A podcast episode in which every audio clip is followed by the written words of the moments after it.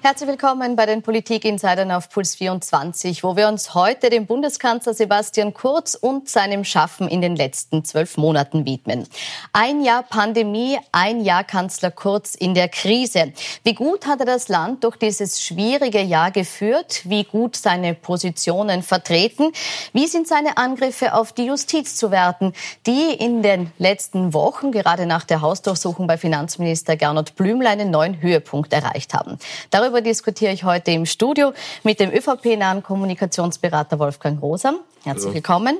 Mit Florian Klenk, dem Chefredakteur des Falter. Hallo. Und via Skype darf ich Paul Ronsheimer begrüßen, den stellvertretenden Chefredakteur der Bild-Zeitung und Autor, der unter anderem eine Sebastian Kurz-Biografie verfasst hat. Guten Abend. In der Korruptionskausa gibt es neue Schlagzeilen. Herr Klenk, es wird wieder unangenehm für die Kanzlerpartei. Können Sie kurz zusammenfassen, warum? Ja, ob es für die Kanzlerpartei ist, weiß ich nicht. Also die Staatsanwaltschaft Wien, nicht die Wirtschafts- und Korruptionsstaatsanwaltschaft, also diesmal die ganz normale Staatsanwaltschaft, geht dem Verdacht nahe, ob eine Hausdurchsuchung äh, gegen bei dem Immobilieninvestor Teuner durchgestochen wurde vorher und zwar durchgestochen wurde durch den ehemaligen Justizminister Brandstätter der anscheinend sich in einer Konversation, die Teuner geführt hat, dessen Namen sich findet. Da gibt es Hinweise, dass äh, Brandstätter möglicherweise hier ein Geheimnis verraten hat und die Staatsanwaltschaft geht jetzt der Frage nach, ob er dieses Geheimnis möglicherweise von einem Spitzenbeamten bekommen hat, dem äh, Justizsektionschef Pilnacek. Dessen Handy wurde beschlagnahmt und sichergestellt und auch äh, der Notebook von dem ehemaligen Justizminister Brandstätter und jetzigen Verfassungsrichter wurde sichergestellt, es war heute die Staatsanwaltschaft im Verfassungsgerichtshof, in der Verfassungsgerichtshof beraten hat. Die wollten dort hingehen, ihm das äh, das, äh, den Datenträger abnehmen. Der Verfassungsgerichtshof hat gesagt, nein, Sie können da jetzt nicht reinkommen. Sie sollen sich einen Termin ausmachen. Und es gab nachher beim Anwalt äh, Georg Krakow einen Termin mit dem ehemaligen Justizminister Brandstätter mit der Staatsanwaltschaft und da sind diese Daten übergeben worden. Wahnsinn. Jetzt äh, liegt diese, diese Causa, um die es jetzt da geht, äh, in der in der Zeit, in der Brandstätter Justizminister war, das war vor Sebastian Kurz, vor der Ära Kurz. Kann das trotzdem unangenehme Auswirkungen auch jetzt für den aktuellen Kanzler haben? Ja, ich würde gerne einmal korrigieren. Also, wie Sie richtig sagen, es war vor, vor der Ära Kurz. Äh, der Herr Brandstätter war Justizminister. Und ja, der, der Vorfall bezieht sich aufs Jahr 2019. Ich sage nur, damit man für den Zuschauer einordnen kann, ja. dass der Herr Justizminister, ehemaliger Justizminister Brandstätter Justizminister war unter dem SPÖ-Bundeskanzler Kern. Also nicht zum engen vertrauten Kreis von Kurz. Also das muss man ein bisschen, ein bisschen zurechtdrücken, weil wir reden ja über Kurz heute, oder? Ja. Also ja, da, und jetzt ist plötzlich wir. kommt der Ex-Justizminister aus der Administration Kern daher äh, und, und hat als Anwalt mit seinem Klienten irgendwelche Messages ausgetauscht, die wir wohl, wohl in den nächsten Wochen erfahren werden. Und der Herr Bindercheck, der, Kern, der, Kern der Herr Bindercheck, der heute sein Handy abgeben musste als Sektionschef im Justizministerium, ich warte, wer als nächstes sein Handy abgibt, wahrscheinlich der Herr Bundespräsident, äh, spricht ja auch nur dafür, dass, dass es dort drunter und drüber geht. Also dass das offensichtlich auch die Staatsanwaltschaft nicht weiß, dass man nicht einfach in den Verfassungsgerichtshof da ein, eindringen kann und, und, und dort die Hausdurchsuchungen macht. Also ich mhm. frage mich schön langsam, wer eigentlich dieses Land noch regiert. Sind es die Staatsanwälte? Sie argumentieren jetzt sehr ähnlich äh, wie Sebastian Kurz, der nach der Hausdurchsuchung bei Gernot Blümel ganz massive Angriffe äh, gegen die Wirtschafts- und Korruptionsstaatsanwaltschaft erhoben hat, äh, gebeten hat, selbst als Zeuge geladen zu werden. Er fordert jetzt einen unabhängigen Staatsanwalt und er fordert, dass das Zitieren aus Strafakten für Medien verboten wird. Herr Rosam, ist eine derartige Reaktion des Kanzlers auf diese Vorfälle gerechtfertigt? Jetzt müssen wir mal die Begrifflichkeiten trennen. Mhm. Wie Sie richtig sagen, ist es eine Reaktion gerechtfertigt, weil eine Aggressivität ist vielleicht mehr eine Aktion als eine Reaktion. Wenn ich mich irgendwo verteidige, ja, weil ich angegriffen werde, äh, dann ist das nicht gleich mit einer Aggression Aggression habe ich auch nicht gesagt. Ja, aber die, die Aktivitäten des, des, des Herrn Kurz werden also allgemein, er greift die Justiz an. Ich sage mal als erstes, geht es einmal um die Verteidigung. Das heißt also, äh, die Suppe, warum die, die Hausdurchsuchung beim Herrn Blümel stattgefunden hat, ist bis heute, bis heute sehr, sehr dünn. Zweitens, es gilt offensichtlich als erwiesen, dass ein Kalendereintrag bei einem, bei einem, äh, äh bei einem äh, Herrn Graf in der Novomatik einer klaren Verwechslung zugrunde gelegen ist. Also man hat die Staatsanwaltschaft hat angenommen, es ist der Bundeskanzler Sebastian Kurz. In Wirklichkeit war es die Schwiegertochter Martina Kurz. Drittens, wenn der Bundeskanzler einen Brief schreibt und sagt, nehmt mich doch als Zeuge, ja, ich würde gerne dazu auch etwas aussagen, ist das jetzt nicht unbedingt eine Attacke gegen die Justiz. Aber eines möchte ich schon abschließend sagen.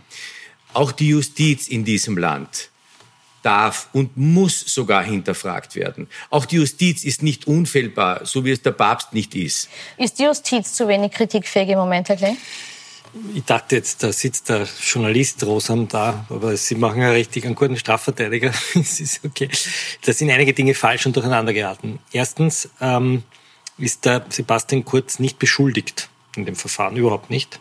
Er hat keinen beschuldigten Status, sondern er kommt in dem Akt vor und es steht ausdrücklich drinnen im Hausdurchsuchungsbefehl, dass es keinen Sachbeweis derzeit gibt gegen Sebastian Kurz und auch keinen Hinweis auf eine Spendenzahlung der Novomatik. Das schreibt die Korruptionsstaatsanwaltschaft ausdrücklich hin, weil sonst hätte sie ja schon das Handy vom Herrn Kurz holen müssen. Zweitens, ist dieser Eintrag kurz nicht so, dass die WKStA etwas verwechselt hätte, sondern sie schreibt ausdrücklich in den Akt hinein, es gibt eine Aufsichtsrätin Martina Kurz, aber wir wollen abklären, ob nicht vielleicht Sebastian Kurz gemeint sein könnte. Und drittens sagt die WKStA, bevor wir den Kurz einvernehmen, wollen wir mal lesen, was in den Chats drinnen steht, damit wir ihm die richtigen Fragen stellen können. Ein ganz normaler Ermittlungsvorgang. Zuerst einmal die Dokumente lesen, zuerst die Beweise sichern, dann das Verhör und nicht vorher.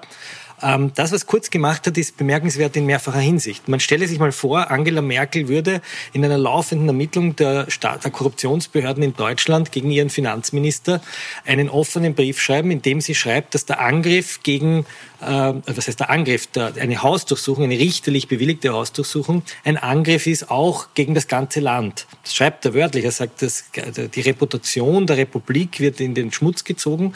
Äh, das ist das L'État-c'est-moi-Prinzip. Kurz glaubt er offensichtlich, er ist die Republik. Er verwechselt österreichische Volkspartei mit äh, die Partei des österreichischen Volkes. Ich weiß nicht, was da in seinem Kopf fährt. Es ist inhaltlich widersinnig, weil er von falschen Fakten schreibt. Falsche Fakten gibt's nicht. Es gibt entweder Fakten oder Fakes. Und er hat diese Woche äh, per Einstellungsbeschluss der Staatsanwaltschaft erwiesen bekommen, dass seine Falschbehauptung, dass die Wirtschafts- und Korruptionsstaatsanwaltschaft Akten nach außen spielt an Journalisten, nachweislich falsch ist. Er hat keinen einzigen Beweis dafür gebracht. Und um davon abzulenken, von dieser Smear-Campaign, die er seit einem Jahr gegen die Korruptionsbehörde führt und die er deshalb führt, weil die WKStA gegen zwei Finanzminister, drei sogar, Blümel, Bröll und Löger ermittelt, ähm, deshalb lenkt er davon ab. Und davon sollten wir uns nicht beeinflussen lassen, sondern die Justiz soll jetzt den Sachverhalt klären, dafür ist sie da und dann genau. soll sie das Verfahren einstellen oder nicht einstellen. Abgesehen aber nicht von dem, was vom Kanzler. die Justiz jetzt macht, ist es so, dass auch Gesetzesänderungen im Raum stehen, die jetzt im Zuge äh, dieser Auseinandersetzung mit der Justiz geplant sind. Eine davon ist, dass äh, zur Debatte steht, ob ähm, Akten, die aus laufenden Verfahren sind, nicht mehr zitiert werden mhm. dürfen. Und ja. da wird Deutschland als Beispiel herangeführt, Herr Ronsheimer, da möchte ich Sie dazu auch jetzt äh, befragen. Ähm, in Deutschland darf man das jetzt schon nicht, in Österreich ist es möglich. Wie viel schwieriger ist Aufdeckungsjournalismus, wenn dieses Zitieren nicht erlaubt ist? Haben wir da jetzt noch einen Vorteil in Österreich? Ja, ich denke schon. Also ich glaube, ähm, dass der Vorteil sicherlich besteht. Ich muss sagen, dass ich in dieser ganzen Thematik ähm, nicht so sehr drin bin wie Herr Klenk und Herr Rosam. Deswegen ähm, kann ich mich da zu den Vorgängen nicht so richtig äußern. Es geht mir weniger um die Vorgänge, sondern um die Frage, ob dieses Zitieren, aber Sie sagen, dass das ist auch nicht was, was Sie jetzt unmittelbar äh, gebraucht hätten oder, oder als einen relevanten Bestandteil des Journalismus sehen oder nicht sehen. Doch, ich denke schon, dass das sinnvoll wäre. Ich glaube, dass Österreich da durchaus momentan einen Vorteil hat, absolut. Mhm. Also ich muss das einmal klarstellen. Der Satz, da bin ich Supermarkt, der Satz, äh, wo war meine Leistung? Die Lokona-Akten, die Akten über Markus Omofuma, die, der Fall des NS-Arztes Heinrich Groß, die Hypo-Affäre, die ganzen Casino-Protokolle, das ganze Ibiza-Verfahren könnte nicht präzise beschrieben werden, wenn es dieses Verbot gäbe. Die ÖVP macht hier etwas ganz, ganz Dramatisches. Sie versucht, sehr weit Nein, nicht sehr weit hergeholt. Der, der Herr Bretter-Ebner hat damals ja. von der Bundesländerversicherung die Akten gekriegt und hat aus diesem Aktenkonvolut natürlich auch zitiert. Auch gegen SPÖler übrigens. Das wäre ein sehr schwerer Anschlag, weil es uns die Arbeit schwer macht. Nicht nur, weil wir nicht zitieren können. Die Deutschen umschreiben es dann. Sie haben dann kein wörtliches Zitat, sondern bringen halt eine indirekte Rede, bringen die Geschichten genauso. Aber es setzt die Rechtsanwälte, die hier einerseits für ihre Mandanten, weil sie sagen, in die Defensive kommen, Akten öffentlich machen, aber auch Opfer zum Beispiel im Verfahren, die zum Beispiel nehmen wir noch an Polizeibrutalität oder Opfer von Behörden, die können auf einmal nicht mehr ihre Dokumente öffentlich machen. Das ist eine ganz massive Einschränkung, ein großer Anschlag auf die Pressefreiheit, der nur deshalb, das noch zu Ende sagen, der nur deshalb erfolgt, weil wir gerade über die ÖVP berichten. Nein. Das muss man in den Kontext nein, sagen. Nein, nein, nein. Ja. Also das jetzt jetzt jetzt sage die letzten, also die das wollten, waren die Freiheitlichen. Ich verstehe, ich verstehe total dass du als einer der wesentlichen Aufdeckungsjournalisten in diesem Land und die, die, der, der, Journalismus muss man mir nicht erzählen, ich bin damit groß geworden, ist natürlich der Hüter der Demokratie und, und, und alles überhaupt kein Thema. Mhm. Ich rüttle auch nicht einen Zentimeter an der Pressefreiheit. Aber es gibt schon auch so etwas wie den Schutz des Bürgers, seine Persönlichkeitsrechte Gibt's ja im und, Gesetz. und den Schutz vor, vor Rufmord. Ja, ja deswegen gibt es ja Mediengesetz. Eines meiner liebsten Bücher war äh, äh, gebe ich jedem Aufdeckungsjournalisten vielleicht auch zum, zum, zum, zum, zum wiederholten Male lesen. Ihr habt, Sie kennen es natürlich alle, äh, die verlorene Ehre der Katharina Blum, ja, wo, wo, wodurch, wodurch, wodurch Öffentlichkeitsmachen einer Untersuchung einer völlig unbescholtenen Person, die, die der angeblich im Terroristennetz äh, unterwegs war, es hat sich dann herausgestellt, dass sie das nicht war, mit einem Mord äh, und, und Selbstmord dann geendet hat. Also ich glaube, äh, aber der Einzige, der jetzt den Rufmord betreibt, ist der Sebastian Kurz. In erster Linie geht es, mir, geht es mir um den Schutz des Staates, der Demokratie, auch der Medien, überhaupt kein Thema, aber es geht mir auch um den Schutz des Staatsbürgers. Mhm. Und wenn ich bei, bei Tausenden von Ermittlungsverfahren einen ganz geringen Prozentsatz noch habe, die, wo dann tatsächlich eine Anklage erfolgt. Aber in der Zwischenzeit, Moment, jetzt kommt der Punkt. Jetzt, hör mir doch bitte zu. Ja, Schau mir die Augen. Ja. Schau mir die Augen. Das ist jetzt ganz wichtig. Wenn aber in der Zwischenzeit obwohl dann vielleicht gar keine Anlage, Anklage erhoben wird, der Beschuldigte und, und, und viele Details an die Medien geraten, weil das ist ja euer Job. Ja. Natürlich macht's ja das. Die Story geht vor und die Story wird geschrieben. In der Zwischenzeit ist der aber tot, gesellschaftlich, beruflich, reputationsmäßig. Wer schützt diese Bürger?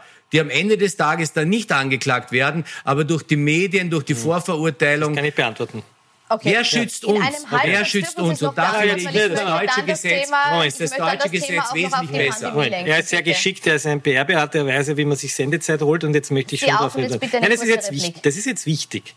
Wir haben ein Mediengesetz. Und das Mediengesetz sieht vor, bei Verletzung des Persönlichkeitsrechts, bei Verletzung der Unschuldsvermutung, bei Verletzung des Rechts auf Anonymität Entschädigungszahlungen. Und zwar Entschädigungszahlungen in fünfstelliger Höhe. Von mir aus sollen die in sechsstelliger Höhe sein. Ist mir völlig wurscht. Bin schon tot in der Die SPÖ wollte das ändern ja, gegen den Widerstand der ÖVP jetzt nicht geändert, weil der Boulevard dagegen war. Das muss man mal aussprechen. Erstens. Zweitens werden die Namen von unbeteiligten Menschen in den Medien nicht genannt. Wir haben einen berühmten Journalisten, der mit dem Motorboot äh, einen Fahrlässigkeitsdelikt begangen hat und dafür zu einer Haftstrafe verurteilt wurde. Der Name wurde nie genannt, weil der Persönlichkeitsschutz sogar so hoch ist, dass selbst Menschen, die in der Society hochleben, nicht genannt werden. Und das finde ich auch richtig so. Wir reden, wir reden hier von Finanzministern, wir reden hier von Glücksspielbossen, wir reden hier von von Gesetzeskauf. Und wir reden hier, wenn wir den Fall Krasser nehmen, mittlerweile von Politikern, die äh, in erster Instanz nicht rechtskräftig zu acht Jahren Haft verurteilt werden. Wir reden von Großkorruption, über ja. die wir berichten. Und nicht um irgendeinen armen Menschen, der um Gottes Willen. Ja, und zu den 40.000 Fällen, auch, ja, ja, und zu den 40.000 Fällen, den Satz darf ich schon auch noch sagen, den man immer der, der Korruptionsbehörde vorwirft, der betrifft alle Anzeigen seit 2009 gegen irgendwelche Beamten. Wenn irgendein Bürgermeister in Gilgitz-Batschen angezeigt wurde, wegen irgendetwas, dann lag das auf dem Tisch der Korruptionsbehörde Bundesbehörde, die hat den Stempel draufgegeben und hat gesagt, das wird eingestellt. Und das wird jetzt sozusagen als Nachweis gebracht, dass die Und Herr Klenk und Herr Rosheim, ich weiß, also das ist wirklich, das ist wirklich eine Smear-Kampagne. Ich möchte jetzt aber an der Stelle die Korruptionsdiskussion beenden, weil wir ja. uns das äh, Thema ein Jahr Kanzler in der Krise vorgenommen haben. Da gehört mehr dazu als nur die Korruption, nämlich da geht es vor allem auch um die Pandemie, die wir äh, gerade erleben. Und äh, da möchte ich jetzt wieder zurückkommen. So, äh, zu Beginn dieser Pandemie vor einem Jahr, und dieses Jahr wollen wir jetzt betrachten, da galt Österreich als sogenannte sogenannter Smart First Mover, eines der Länder, die Vorreiter waren in der Pandemiebekämpfung. Dann waren wir eine Zeit lang von diesem Status weit weg. Jetzt sind wir wieder ganz vorne, was das Testen betrifft. Und Kanzler Kurz prescht erneut vor mit dem Vorschlag eines EU-weiten grünen Passes, der wie in Israel Geimpften Zutritt verschaffen soll, ungetestet Zutritt schaffen soll zu Bars, Kultur, Sport und Reisen. Herr Ronsheimer, wie kommt denn diese Idee aktuell in Deutschland an? Gehen Sie davon aus, dass Kanzlerin Angela Merkel auch da mitziehen würde? Nein, wie es fast immer der Fall ist, ähm, ist die Kanzlerin da gegenteiliger Meinung. Ähm, sie möchte das nicht. Allerdings muss man sagen, wenn man sich in Deutschland umhört, gibt es viele Politiker, die die Frage stellen, warum eigentlich nicht. Also es gibt schon auch in Deutschland eine große Diskussion darüber, dass ähm, Menschen, die, äh, dass Menschen ihre Rechte, ihre Grundrechte zurückbekommen müssen, eben so schnell wie möglich, ähm, und dass äh, auch im Sommer ein Reisen möglich sein muss. Wenn man Sebastian Kurz betrachtet, das haben Sie, glaube ich, richtig beschrieben, am Anfang der Krise war er so ein bisschen tatsächlich ein, ein, ein Vorbild in Deutschland, der besonders schnell gehandelt hat, besonders entschieden. Offenbar ähm, war da auch das Föderal, also da, da, da gab es in Deutschland die Diskussion, dass unser föderales System ähm, da zu lahm ist. Ähm, dann hat sich das gewandelt im Sommer durch die ähm, hohe Infektionslage in Österreich, weltweit die höchsten Zahlen. Da wurde das Image so ein bisschen ähm, ramponiert. Und jetzt tatsächlich ist es so, dass viele gerade in Deutschland in diesen Tagen so ein bisschen neidisch nach Österreich schauen, denn unsere Teststrategie, die eigentlich am 1. März äh, beginnen sollte, wurde von Kanzlerin Merkel persönlich wieder einkassiert. Ähm, Jens Spahn ähm, musste da zurückrudern und gleichzeitig weiß man in Deutschland nicht, wie eine Öffnung funktionieren soll. Also man ist da sehr, sehr zurückhaltend, allen voran die Kanzlerin äh, mit dem Kanzleramtsminister und die wollen eigentlich alles möglichst geschlossen halten. Nur wenn man sich jetzt anschaut, wie da der Widerstand ist in der Unionsfraktion, auch bei, ähm, auch bei der SPD, muss man sagen, dass die Kanzlerin dort doch ähm, ein bisschen eingebüßt hat, auch an Sympathien. Und viele sagen, wir können ja nicht ewig so weitermachen. Von daher schaut man sich in diesen Tagen das ganz genau an, was in Österreich passiert und vor allem, was die jetzt gestiegenen Zahlen dann tatsächlich bedeuten und auf welche Zahlen man schauen muss, ob das wirklich tatsächlich dann immer nur die Inzidenzzahl sein muss oder ähm, äh, ob man auf eine breitere Basis schaut. Das ist ähm, eine große Diskussion hier in Deutschland. Mhm. Also fortschrittlich kurz jetzt wieder mit diesem Vorschlag, äh, eben auch beim, beim Impfen schnell und EU-weit wieder Vorteile zu schaffen für die, die geimpft sind. Herr Rosam, das ist ein Punkt, der äh, aber auch innerkoalitionär offenbar noch nicht ausdiskutiert ist, weil äh, Rudolf Anschober, der Gesundheitsminister, hat da gestern eher verhalten reagiert auf diesen Vorschlag, hat gesagt, das muss man sich anschauen, das ist eine breite ethische Diskussion, die da, äh, die da geführt werden muss. Äh, hat sich Kanzler Kurz da schon wieder etwas weit rausgelehnt mit dieser ganz konkreten Forderung? Naja, er hat sich natürlich rausgelehnt, aber ich bin froh, dass wir wieder in die, in die, in die Mover-Situation gekommen sind und dass wir momentan agieren und nicht reagieren. Weil wir haben ja in den letzten Monaten nur mehr reagiert und man muss ja auch einmal fairerweise sagen, äh, nach einem Jahr Krise, das ist ja nicht nix. Das muss man ja mal durchstehen, unbeschadet. Äh, und offensichtlich ist der Kanzler, genießt immer noch das große Vertrauen, weil sonst würden nicht 37 Prozent in Umfragen immer noch ihn für den, für den, für den besten äh, Politiker hier halten oder den wählbarsten, wenn morgen Wahlen wären. Aber ich glaube, man muss eines in der, in der retrospektiven Betrachtung nur ganz kurz auch sagen, damit man auch weiß, warum es jetzt so, so passiert, wie es passiert. Also Sie haben ganz richtig gesagt, die, die ersten drei Monate Lockdown waren alle in, in Schockstarre und, und, und jeder hat gesagt, ja, der Kurz macht das super. Herr Söder musste sich ein paar Mal fragen lassen, warum, warum in Deutschland das nicht so passiert wie in Österreich. Dann ist man ein bisschen laissez-faire geworden im, im, im Sommer und dann ist ein schwerer, ein schwerer Fehler passiert wir sind zu spät in den Lockdown gegangen, den nächsten. Äh, das sieht auch der Kanzler so, also das sagt er auch so. Das war ein Fehler, wir waren einfach zu spät dran. Und dann hatten wir, wir sind vom Saulus zum Paulus, umgekehrt vom Paulus zum Saulus, also zum Negativen äh, innerhalb kürzester Zeit geworden in Europa und hatten die höchsten äh, Infektionszahlen. Und jetzt haben wir Phase 3. Und ich glaube, nach einem Jahr, und wir haben ja heute äh, gerade zu Jahrestag, muss man auch sagen, wir müssen lernen, mit diesem Virus anders zu leben. Und ich kann das äh, nur voll unterstreichen, was Herr Ronsheimer sagt. Äh, man, muss, man muss jetzt checken, höchste Zeit, äh, ist die Inzidenzzahl oder ist die Neuinfektionszahl die Zahl, auf die es ankommt. Denn wir haben gegenüber vor einem Jahr gerade mal 15 Prozent Belegung in den Intensivstationen. Damals waren wir voll und wir wussten nicht, wenn das so weitergeht, ob wir Triage machen müssen wie in Italien. Also das Schlimmste an Vorstellungen. Da sind wir ja Gott sei Dank derzeit weit davon entfernt. So, und jetzt zur, zur, zur, zum, zum, zum Impfpass. Ich glaube, das ist genau das, was es jetzt braucht. Es braucht neue Ideen. Es braucht im Sinne, lernen wir neu leben mit dem Virus. Wir werden es in ein paar Monaten noch nicht weg haben. Und da finde ich den Impfpass. Wir haben in Österreich jetzt mittlerweile 550.000 äh, Geimpfte und etwa 400.000 äh, Genesene. Das heißt, wir reden von einer Million Menschen, die eigentlich ab sofort wieder ein normales Leben führen können und auch zum Wirt gehen könnten. Mhm. Das heißt, Sie würden das auch sofort umsetzen. Herr Klenk, wird Sebastian Kurz gerade wieder zum Vorreiterpolitiker in der Pandemie? Ich weiß nicht, ich finde diese ganzen Wettrennen, die da stattfinden, eher kurios. Ja? Also wer ist jetzt der Beste und wer nicht.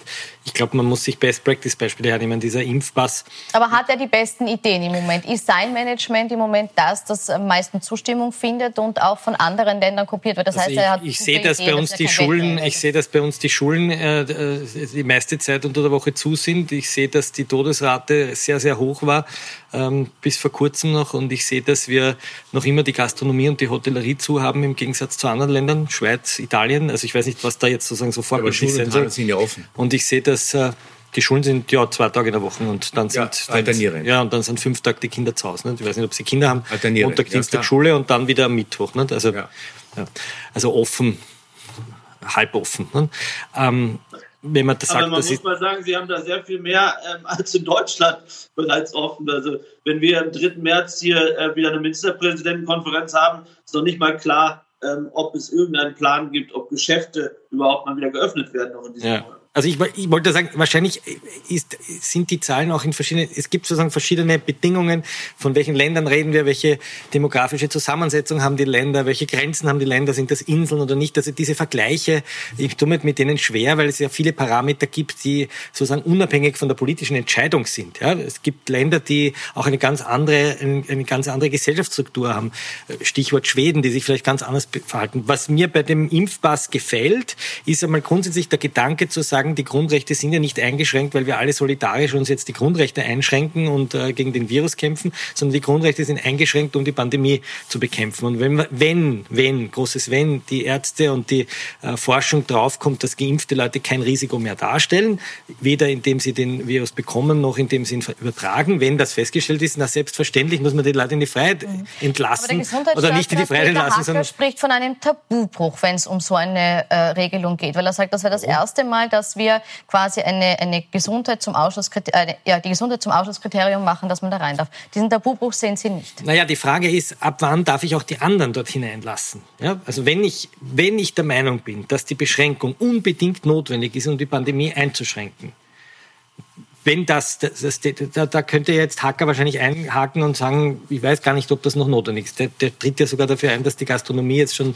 an manchen Tagen öffnet. Aber wenn ich dieser Meinung bin, dass die Einschränkung der Freiheit das unbedingt notwendige Mittel ist und ich komme zu dem Ergebnis, dass geimpfte Menschen dieses Risiko nicht mehr machen, na selbstverständlich muss ich den geimpften Menschen die Freiheit äh, wieder zurückgeben, weil die Freiheit habe ich ja nicht. So, das sind aber zwei Wenn-Fragen. Ja? Äh, vielleicht ist es auch. Ich ein, Franz, ja. bitte.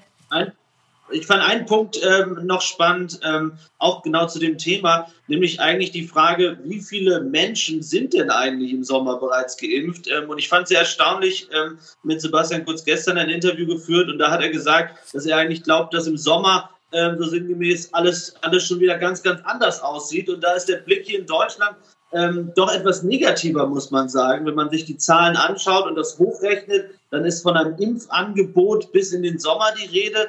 Also ich glaube, das größte Problem ist doch eigentlich, dass die Europäische Union weiterhin so langsam ist beim Impfen und das dann zu der Ungerechtigkeit führt, dass mit so einem Impfpass im Vergleich zu anderen Ländern eben sehr wenige unterwegs sein werden, zumindest am Anfang. Ich glaube, mir doch eine, warum die Frau Merkel, warum die Frau Merkel äh, den, den, den grünen Impfpass abgelehnt hat. Das ist ja in der EU jetzt schon diskutiert worden und das, das interessante Argument, ähnlich also die, die Impfpassgegner hier auch in, in der österreichischen politischen Szene, äh, die sagen, es ist unsolidarisch, unsolidarisch gegenüber den anderen. Ich glaube, das ist ein Terminus, der hat derzeit in dieser Pandemie keinen Platz. Ich bin froh, dass Florian Kränkel, äh, dass, dass, dass, Klenk, das ist, eigentlich war er Mock-Berater. Das ist der andere. Oder Berater von Alles Mock, da bin ich nicht. Ja. Mock-Institut.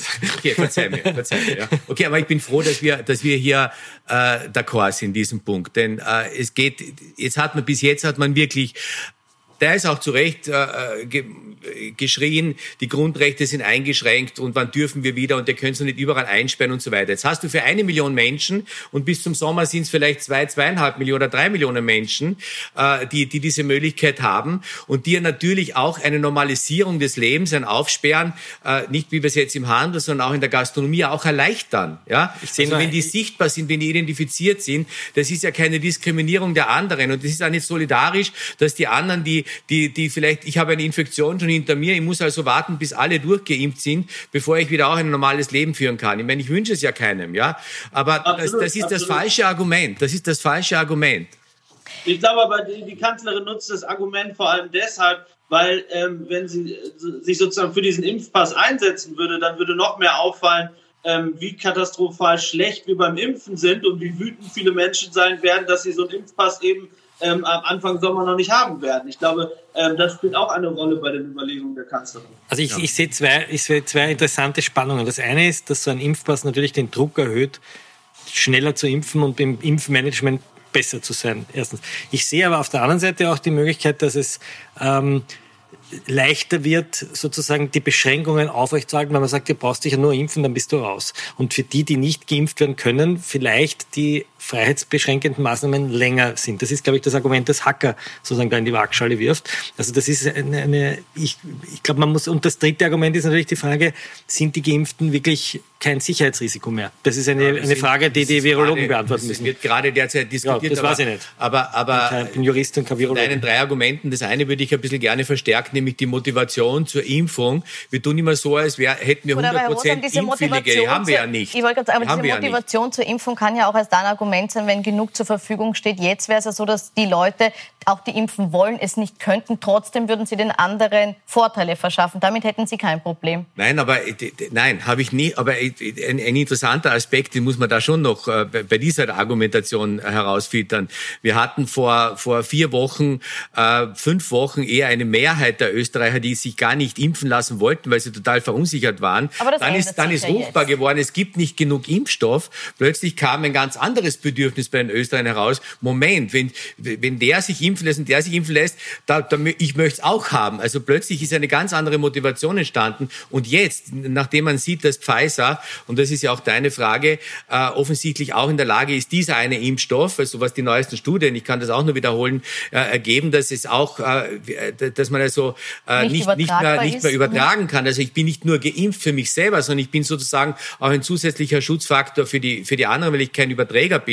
Ja, bitte also dann, dann, dann kann es nur weitere Anreize geben. Und noch sind wir nicht ich bei 100 Prozent Impfwilligen. Mhm. Ich finde noch eine Sache ähm, interessant bei der Impfdebatte, was mir aufgefallen ist im Vergleich zwischen Deutschland und Österreich.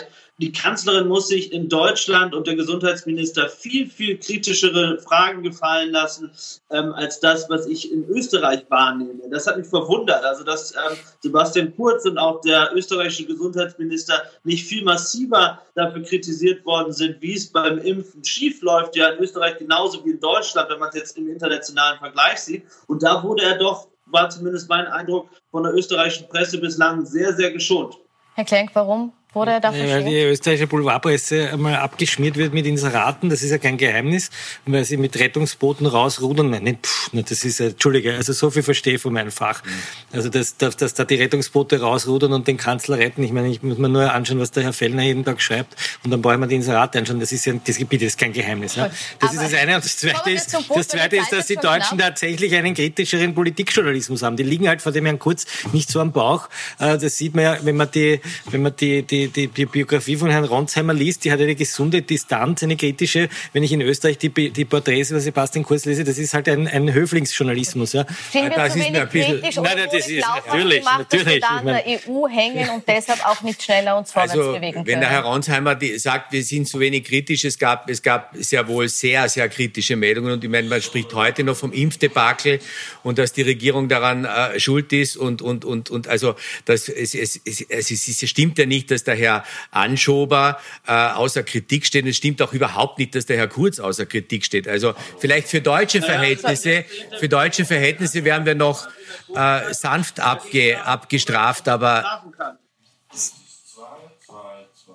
So, ich bitte jetzt kurz um Entschuldigung für die Tonprobleme hier im Studio. Man kann es jetzt fast nicht mehr verstehen, weil wir hier über den Himmel Ton reinbekommen, der äh, nicht zu unserer Produktion gehört. Herr Ronsheimer, können Sie vielleicht nochmal wiederholen den letzten Satz, bitte, weil wir hatten hier akustische Probleme. Ich finde, ich finde gerade bei Herrn Anschober ist mir aufgefallen, ähm, wie ähm, vorsichtig auch er angefasst wird. Also ich erinnere mich da an ein Interview in der Kronenzeitung, glaube ich, vor vor ein paar Wochen, ähm, wo erstmal lange darüber gesprochen wurde, wie intensiv doch die, da, das Ganze ist und wie schwierig und ob er gut schlafen kann, so ungefähr.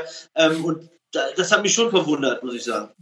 Wir nehmen den Appell mit. Herr Ronsheimer, danke für Ihre Analyse aus Deutschland und werden vielleicht das nächste Jahr der Pandemie noch kritischer betrachten. Ich bedanke mich für die Diskussion bei Ihnen und wünsche Ihnen noch einen schönen Abend auf Puls 24.